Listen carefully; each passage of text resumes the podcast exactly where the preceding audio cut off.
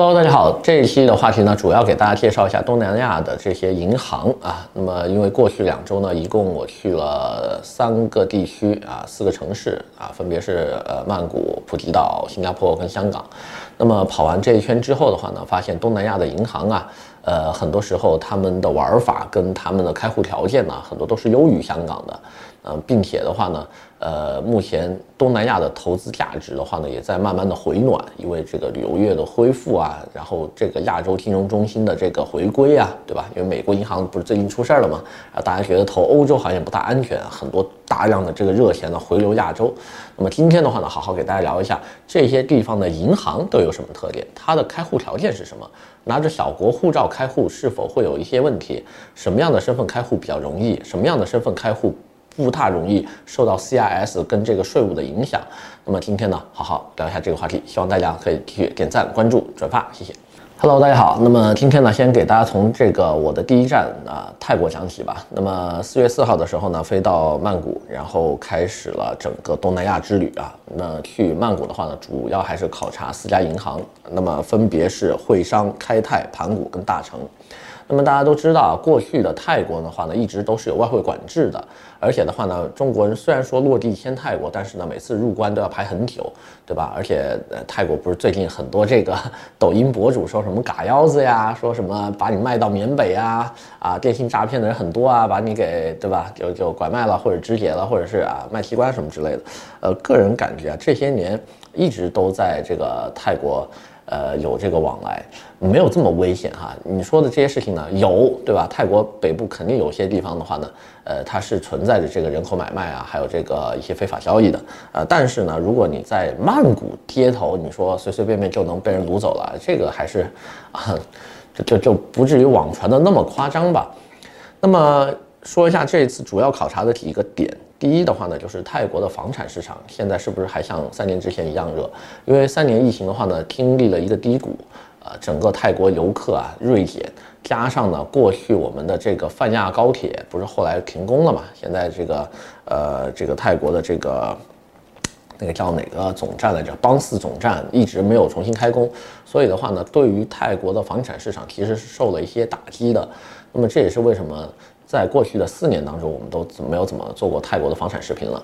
但是呢，由于这一次我们去泰国收楼的感受，我发现泰国的建筑质量完全是跟欧美可以看齐的呀。就它的交房标准，它的建筑水平，啊，不比国内差啊，甚至于呢，优于国内的大部分城市。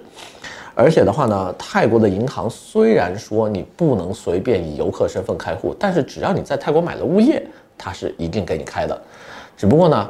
外汇的往来的话呢，你每次都要报备，对吧？因为他要呃做一个你外部资金流入的证明，以后呢，你的这笔钱才能再流出去。否则的话，你投泰国的钱缺少了当时入资的这个证明呢，你以后就没法把变卖房产的钱再汇到海外去了，就会变成留在泰国的这么一部分资金。所以这个外汇证明文件的话，大家一定要注意啊，就能花钱把它办下来就办下来。非常简单啊，一般银行的工作人员都会告诉你啊，交百分之多少的一个钱就可以把这个东西买到了，呃，非常的便宜。那么今年的话呢，又出了一个重大新闻，就是开泰银行开始有中文服务了。那么这样一来的话呢，对于一些在泰国有物业的华人来说，呃，开银行账户也不成问题，加上又有中文的服务，所以泰国慢慢的变成了一部分啊，华人想在海外走资金的一个中转站。但是呢，它的便利条件的话呢，依然没有香港跟这个新加坡这么高。那么我们就把目光投向新加坡，我们在新加坡看一看，新加坡现在是一个什么样的市场？这一段可以剪掉啊。那么四月九号的时候呢，就落地新加坡了。当时呢，新加坡我落地。还没有真正的拿到我的那张 EP 卡，因为我是拿着这个 Approve Letter，就是这个申请通过函进入新加坡的，所以当时的话呢，没有拿到卡。你在新加坡的四大银行几乎还是比较难开户的哈，就是 UOB 大华，呃 OCBC 华侨银行、DBS 星展银行，还有这个 Citibank 花旗银行，这几家的话呢，在新加坡都是随处可见的。但是呢，由于你没有那张卡片在手。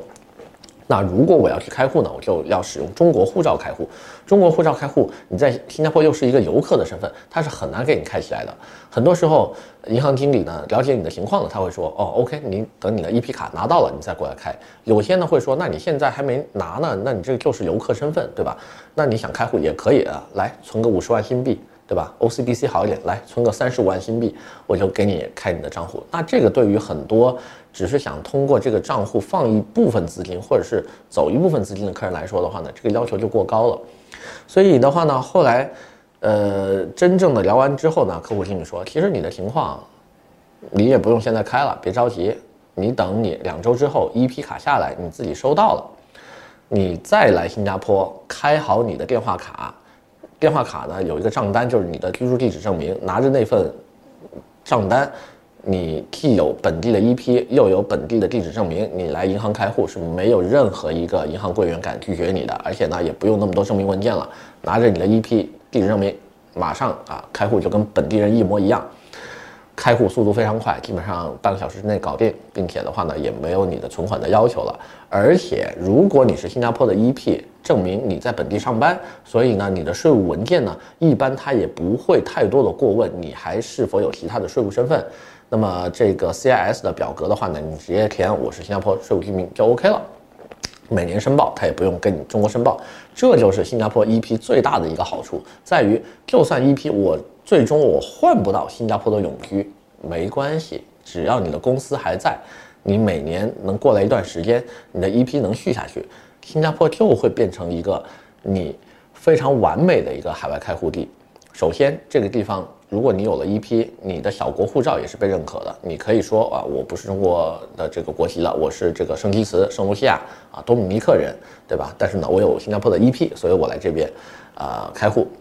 那么这个时候呢，相当于你上上了双重保险哈，双重保险。第一层就是你有新加坡的 EP 了，按理来说不会追溯你的原国籍的。那这个时候呢，你的所有的税都在本地纳，你的新加坡的银行也不会把你的税务记录交换给其他国家。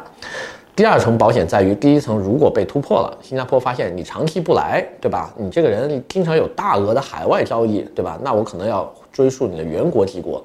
哎，不好意思，他看到的是你原国籍是一个。圣迪茨人、圣卢西亚人、多米尼克人，对吧？甚至于格林纳达的这样的一个居民，你身上没有任何东西跟你中国是沾边的。OK，那他也只会把你的税务信息交换回给这些岛国。这个时候的话呢，也不用担心大陆这边发现啊你的一些海外资金啊等等一些东西。OK，那这个是新加坡的一些好处。最后呢，我们聊一下香港。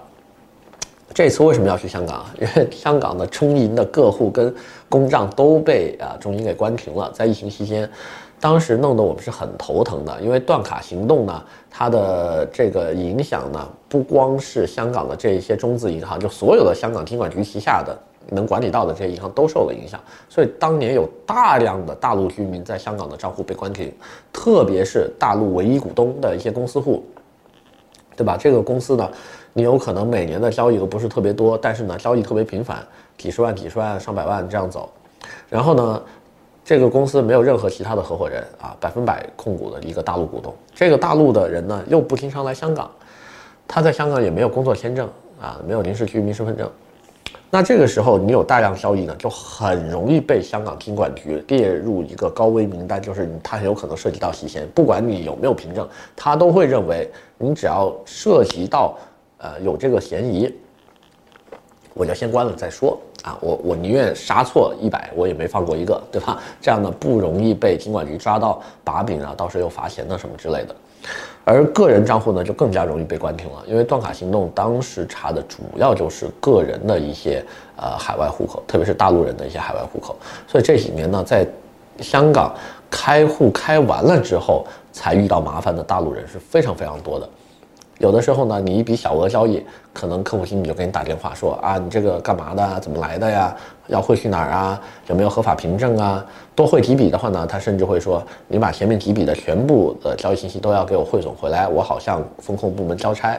那么如果有的时候你再继续这么做啊，或者特别多笔的话，他可能就直接关停了，也没有给你什么解释机会，他就只会告诉你。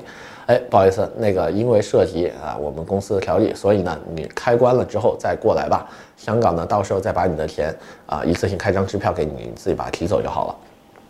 这个是为什么这几年越来越多的大陆客户不愿意在香港开户，呃的这么一个原因。因为香港开户其实并不难，难的是你使用起来，你如何保证每一次使用完毕之后，你的账户还是安全的，对吧？会不会突然某一天就给你关掉了？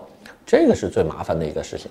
我们有一个客户啊，在二零二二年的三月份，香港账户被查封了，一封就是三年，账上有非常多的他的工资款。